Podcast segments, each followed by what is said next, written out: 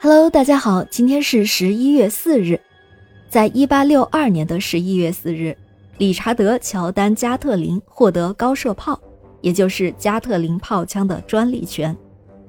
这种加特林机枪的最大特征在于利用外部动力而旋转的多连枪管，机关枪从此就诞生了，从而使现代战争发生了巨大的变化。加特林枪的杀伤力巨大。然而，机枪的发明者却是一个和蔼善良的人。他研制这种机枪的目的绝非是为了暴力和毁灭。相反，理查德·加特林的理想模型是：军队里有一支机关枪，就可以少用九十九个人。那么，战争的规模、战争造成的伤亡就会缩小。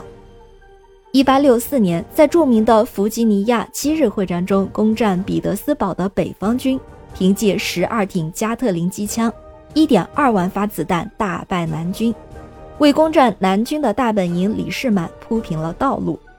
战斗中，加特林机枪表现出来的强大杀伤力，立刻得到了美国军方的青睐。于是，从1866年开始，这种速射机枪正式列装美国陆军，服役长达四十年之久。机关枪被应用的结果与加特林所想的完全相反。